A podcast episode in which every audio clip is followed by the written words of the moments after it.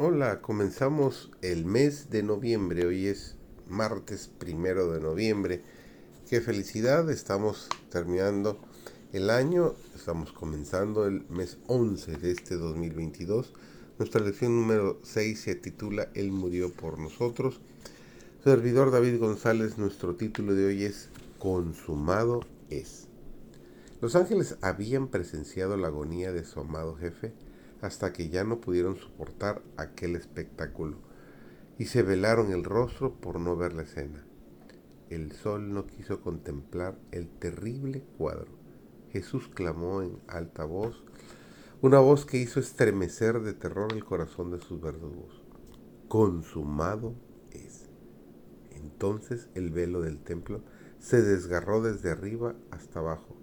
La tierra tembló y se hendieron las peñas. Densas tinieblas cubrieron la faz de la tierra.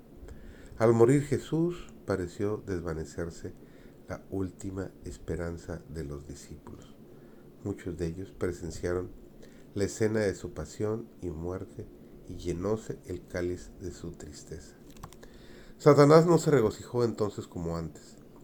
Había esperado desbaratar el plan de la salvación, pero sus fundamentos llegaban demasiado hondo y ahora por la muerte de Cristo conoció que él habría de morir finalmente y que su reino sería dado a Jesús. Tuvo Satanás consulta con sus ángeles. Nada había logrado contra el Hijo de Dios y era necesario redoblar los esfuerzos y volverse con todo su poder y astucia contra sus discípulos. Debían Satanás y sus ángeles impedir a todos cuanto pudiesen que recibieran la salvación comprada para ellos por Jesús. Obrando así, todavía podría Satanás actuar contra el gobierno de Dios. También le convenía, por su propio interés, apartar de Cristo a cuantos seres humanos pudiese, porque los pecados de los recibidos con su sangre caerían al fin sobre el causante del pecado quien habría de sufrir el castigo de aquellos pecados, mientras que quienes no acepten la salvación por Jesús sufrirán la penalidad de sus propios pecados. Moisés y Aarón debían morir sin entrar en Canaán, sujetos al mismo castigo que cayó sobre aquellos que se encontraban en una posición más baja. Se inclinaron sumisos, aunque con el corazón presa de una angustia indecible. Sin embargo, su amor por Dios y su confianza en Él se mantuvieron inquebrantables.